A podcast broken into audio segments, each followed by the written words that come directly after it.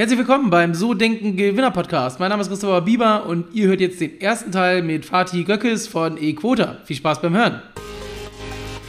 ImmoSmart24 präsentiert euch den So Denken Gewinner Podcast. Egal ob Wohnung, Grundstück, Einfamilienhaus oder Kapitalanlage, geht auf immosmart24.com und sucht euch eure Finanzierung raus. Herzlich willkommen beim So Denken Gewinner Podcast. Mein Name ist Christopher Bieber und wir haben heute wieder ein Interview. Heute habe ich gehört, das erste Mal im Podcast, also Premiere beim So Denken Gewinner Podcast. Der, genau. der Gast, da lacht er schon. Und ja, ich freue mich äh, ganz herzlich von eQuota, den Fatih äh, Göckes. Wir haben es vorher nochmal geübt, bei mir ja. zu haben. Fatih, schön, dass du da bist. Danke. Ähm, und ich freue mich, dass du heute die, die Zeit für ein Interview bei mir nimmst. Ja, danke für die Einladung. Ich auch. Sehr gerne. Ähm, ja, wir schwitzen uns hier heute ein ab. Wir haben schon gesagt, du sitzt in der Türkei, ich sitze gerade in der Nähe von Hamburg bei über 30 Grad. Ähm, jetzt äh, stellt sich so als erstes die Frage: Derjenige, der von Equota noch nie was gehört hat oder von dir als Gründer, vielleicht hm. magst du mal ganz kurz ein bisschen erzählen, was ihr genau macht und ähm, ja, was du machst bei euch im Unternehmen. Genau, also wir von der Equota bieten die Abwicklung von Emissionszertifikaten im Verkehrssektor äh, auf eine digitale, einfache Art und Weise und äh, sowohl Endkunden, also Besitzer von E-Fahrzeugen, als auch große gewerbliche Unternehmen mit auch anderen, äh, ich sag mal, Rechten im Verkehrs- und Energiesektor können unsere Softwarelösung nutzen, um ja die Anmeldung bei den Behörden, aber auch den Handel mit den quotenverpflichtenden Unternehmen, das sind Mineralölunternehmen, ganz smooth und einfach abzuwickeln. Also sie ist sowas wie eine One-Click-Solution. Sie müssen überhaupt nichts machen, haben mit wenig Aufwand Zusatzerlöse für ihr eigenes Unternehmen, beziehungsweise bei Privaten, um ihre E-Fahrzeuge halt ja wirtschaftlicher zu gestalten. Und das haben sie jedes Jahr aufs Neue. Also sie können jedes Jahr aufs Neue diese äh, Einnahmen aus der THG-Quotenhandel generieren für sich. Ähm, ich hatte mir das äh, mit äh, diesem Treibhausminderungs, die Treibhausminderungsquote, genau. äh, THG-Quote, du hast es gerade gesagt, dass ich mir im Vorfeld mal angeguckt. Jetzt mal so für den Otto-Normalhörer, der quasi nicht in diesem Bereich unterwegs ist.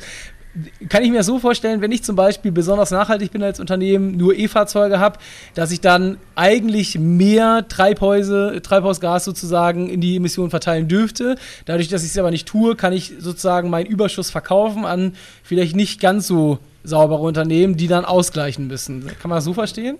Ja, teils ja, aber das hört sich teils auch nach einem Ablasshandel äh, an und mhm. das ist es eher nicht. Also die Intention der Regierung war es mit diesem Instrument der Treibhausgasminderungsquote, so heißt sie offiziell, kurz THG-Quote, dass äh, diejenigen belohnt werden, die am Ende wirklich die Innovation, die nachhaltigen Technologien auch äh, ja, nutzen, anwenden und nicht die großen ja, Unternehmen, die in der, in der Industrie halt mit den ja, äh, Technologien auch zu tun haben oder als Zwischenhändler fungieren.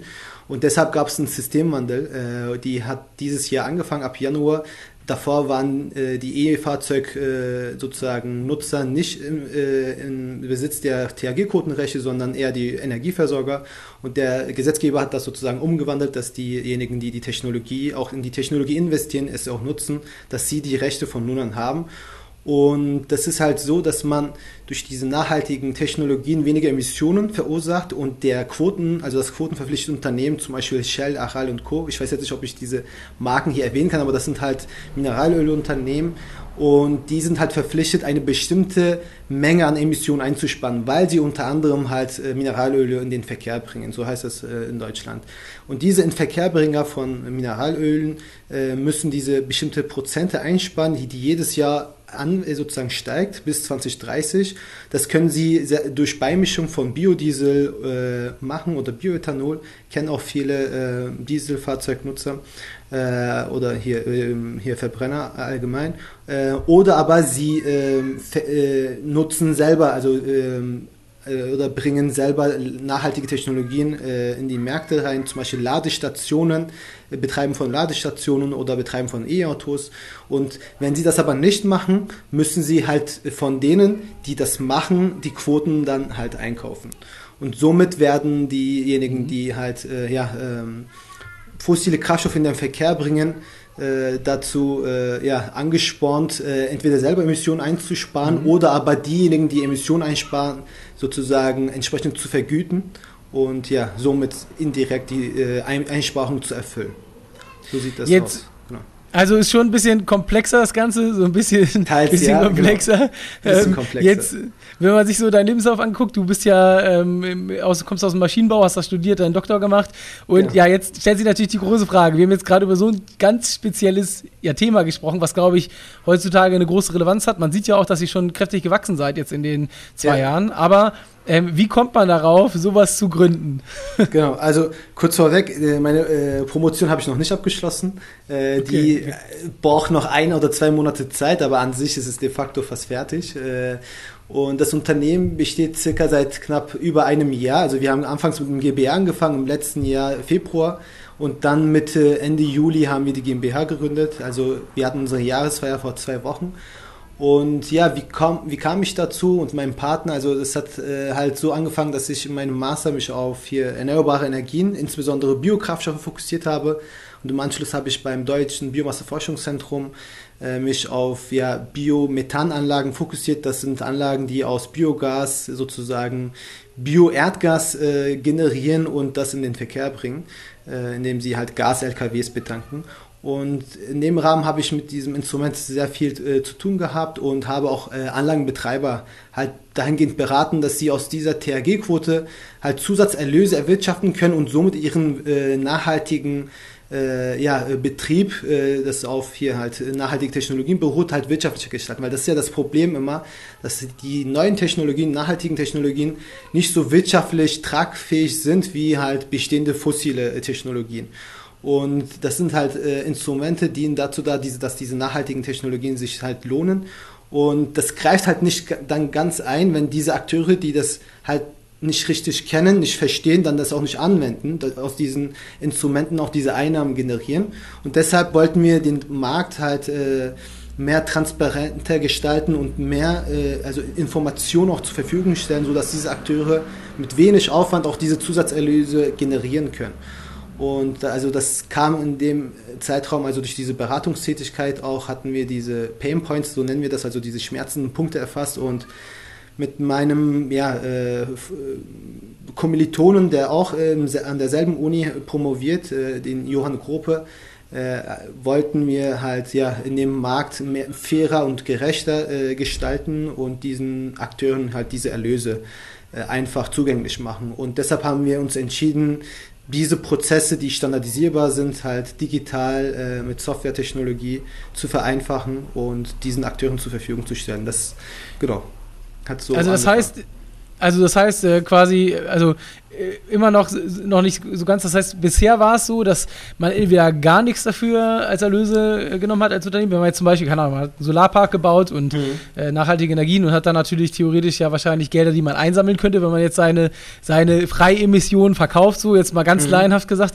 Und wurde das dann bisher gar nicht gemacht, weil es Unternehmen auch nicht wussten? Oder, oder war das so ein, wie, wie stelle ich mir das vor? Ich schreibe eine E-Mail an Shell und sage, ich habe hier ein Mhm. paar, äh, paar Quoten, die ich verkaufen kann? Oder wie war das bisher Genau. Geregelt? Also bisher war das so, dass äh, die, also vor 2022 waren nicht die E-Fahrzeugnutzer oder die Gastankstellen, die halt nachhaltige Biokraftstoffe in den Verkehr bringen, nicht die direkten Quoten äh, berechtigten, sondern eher höher gelagerte Unternehmen, die äh, im Bereich Upstream-Bereich äh, agieren.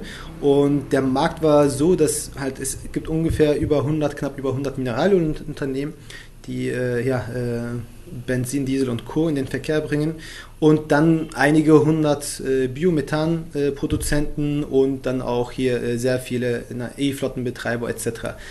Ähm, da sie halt die quotenverpflichtenden Unternehmen nicht kennen und dieses Instrument der THG-Quote gar nicht kennen äh, und der Markt sehr intransparent war, war es so, dass eine Handvoll von, ich sag mal fünf bis maximal zehn Zwischenhändler, die das ziemlich gut verstanden haben, äh, dass einfach diese Rechte ganz günstig abgekauft haben und dann weiterverkauft haben an Mineralunternehmen.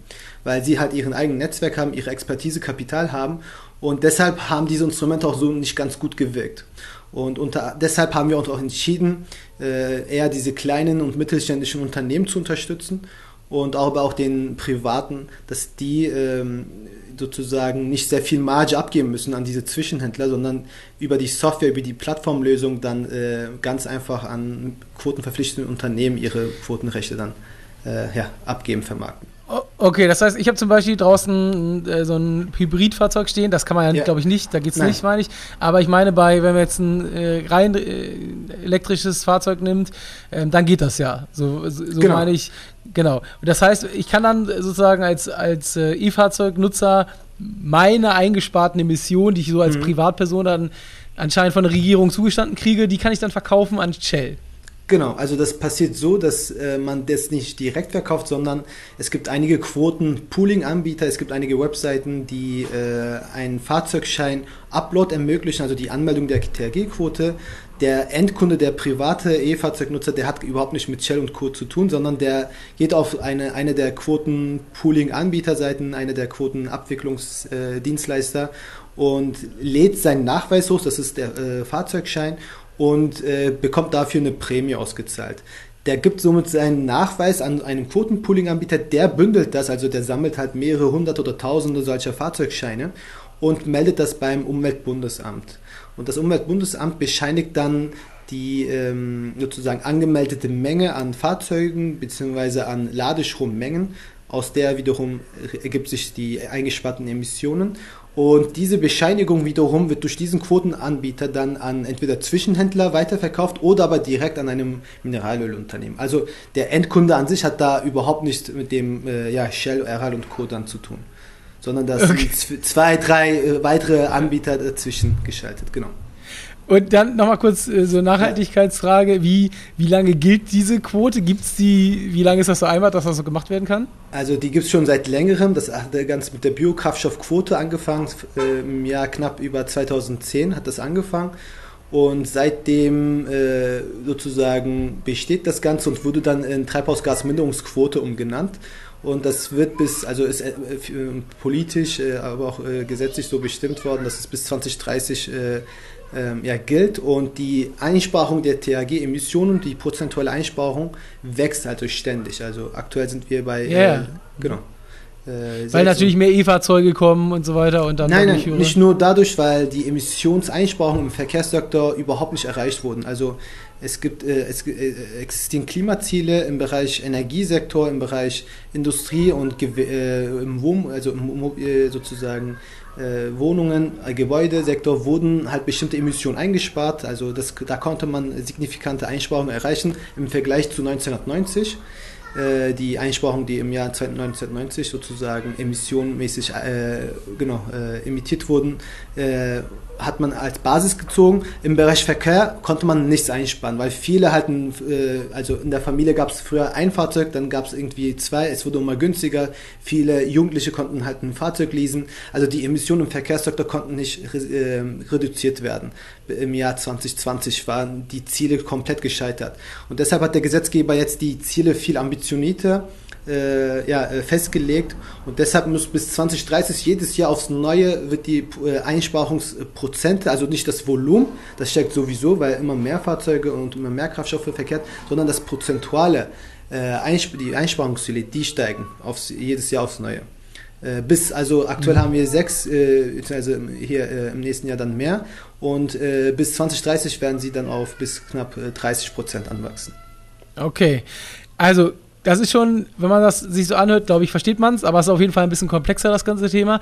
Jetzt ja. nochmal die Frage an dich, Fatih. Ähm, wieso nach dem Studium nicht ins Angestelltenverhältnis, sondern in, in die Selbstständigkeit? Ah, warum ja. hast du das persönlich? Warum persönlich, warum hast du das persönlich diesen Weg gewählt? Also, ja, ich sag mal, ich, das hängt zum einen äh, ja, von meinem Charakter äh, her bin ich sehr, sehr selbstständiger Mensch. Ich äh, tue mich sehr schwer, Leuten zu äh, sozusagen zu bitten, halt eine Sache für mich zu tun. Deshalb ähm, mache ich immer alles selber, also selbstständig, sehr, sehr selbstständiger Person. Und äh, ich bin auch jemand, der ja, so, so eine eigene Art hat und äh, nicht, äh, genau, ähm, ich, ich, kann mit Vorgesetzten arbeiten, aber halt, genau, ich habe schon so meine eigene äh, Vorstellung, wie ich Sachen umsetze und das Ganze hat auch in meinem, ja, als ich noch klein war, angefangen, als ich so noch 14, 15 Jahre alt war, wollte ich halt, hatte ich ein bedingtes, äh, halt relativ wenig Taschengeld und ich wollte auch mehr Geld verdienen. Und da hat es angefangen, also mit äh, ja, 15 habe ich dann halt, äh, halt Sachen gekauft und verkauft, hab, äh, im Bereich Einzelhandel war ich tätig, nebenbei. Und ich habe insgesamt bis heute drei Unternehmen gegründet und aufgelöst und äh, hatte ja in Sachen importiert, hatte einen Online-Shop, hatte ähm, halt im Bereich Personenbeförderung halt eine äh, Anzahl von zehn Fahrzeugen und mehrere Mitarbeiter neben meinem Studium halt äh, genau betrieben und äh, einiges Sachen gemacht im Bereich auch trendige Products, äh, im Bereich ja, mit Social Media und Influencer äh, hochgezogen. Und äh, in diesem Zeitraum, genau, das hat mir halt Spaß gemacht, man hat auch relativ gut verdient. Und sobald man halt in die Selbstständigkeit kommt, kommt tut man sich schwer, äh, in so eine Angestellten-Tätigkeit zurückzugehen, weil die Freiheit ist sehr, sehr, äh, ja, äh, man gewöhnt sich daran, sage ich mal so. Es hat seine Nachteile, aber die Vorteile, glaube ich, überwiegen. Und äh, ja, also es hängt auch damit davon ab, dass ich auch ein bestimmte Ziele in meinem Leben habe und die sind halt mit so einer angestellten äh, ja, Tätigkeit nicht möglich. Also, äh, was sind das für Ziele? Also was, was, sind das für Ziele? Wo soll die also Reise hingehen? Das sind so teils auch so äh, Motivatoren, also beziehungsweise ja, also ich möchte halt natürlich einen Impact haben äh, auf die Gesellschaft, auf meine Umgebung und das natürlich im positiven Sinne. Und das erreicht man halt, indem man halt A, etwas aufbaut, ein Unternehmen, ein Produkt aufbaut, das sozusagen schon von der Basis her so gestrickt ist, dass es sozusagen einen positiven Einfluss auf die Mitarbeiter, aber auch auf die Kunden oder auf die Nutzer dieser Lösung hat, automatisch, indem es genutzt wird.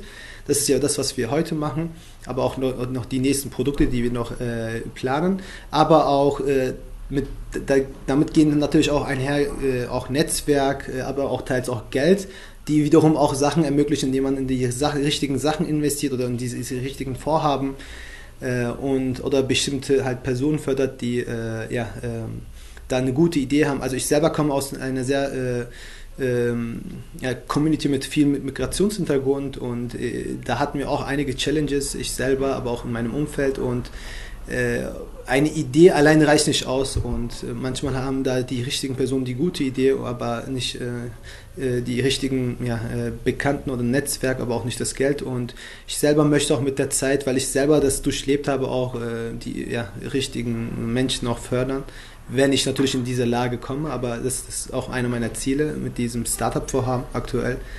Und ja, also äh, auch in der Türkei, also äh, zum Beispiel ähm, gibt es viele Ideen, aber die äh, gar keine genau, Möglichkeit zu ja, Wachstum finden. Da, da sehe ich auch einige. Ähm, ja, Möglichkeiten, äh, da meinen Impact, äh, ja, einen positiven Impact auf die Leute, aber auf die, auf die Umwelt zu haben. Also das möchte ich gerne verknüpfen, also sowohl die Umwelt als auch die Menschen. Äh, das gemeinsam möchte ich äh, unterstützen, dass die beide Hand in Hand gehen. Okay, das und das Thema so Vision, also das sind ja schon auf jeden Fall so Motivationen, in welche Richtung das geht. Was ist so deine Vision? Also hast du da schon, ja. Äh, was soll du sagst, okay. Also also jetzt das Firma Quote oder meine eigene Person? Ja, also beides natürlich. Beides, beides ist interessant. Ja. Wir, Firma wären wir später noch zugekommen. Mhm. Interessanter jetzt erstmal, jetzt geht es gerade um dich. Okay. Was ist so wie die Vision? Wir haben halt manchmal so Gründer, die sagen, hey, ich mache das Ding fünf Jahre groß, verkaufst dann, dann mhm. ab auf die Insel. Oder okay. aber äh, die sagen, ich möchte da ein nachhaltiges Familienunternehmen draus machen. Oder dies mhm. oder das oder jenes. Oder die Welt ein Stück weit besser. Gibt ja alle möglichen Sachen. Also, ja.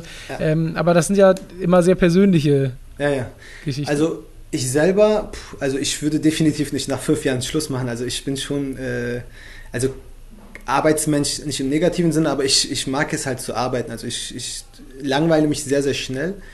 Und, äh, und ja, also ich, sobald sich Monotonie einstellt, dann bin ich eigentlich immer weg äh, und ich möchte immer etwas aufbauen. Ich liebe auch Aufbauspiele, Strategiespiele, wo man immer Sachen aufbaut. Das habe ich ja, seit ich klein äh, sozusagen äh, bin immer gespielt, äh, Strategiespiele.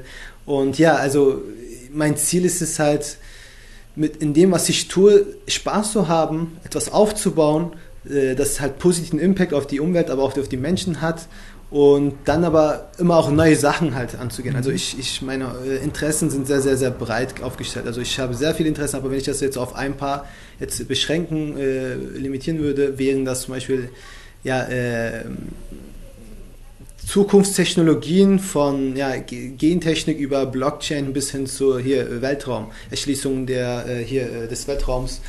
Und ich denke, dass ich da, äh, also da, da wird mir jetzt nicht langweilig nach fünf Jahren.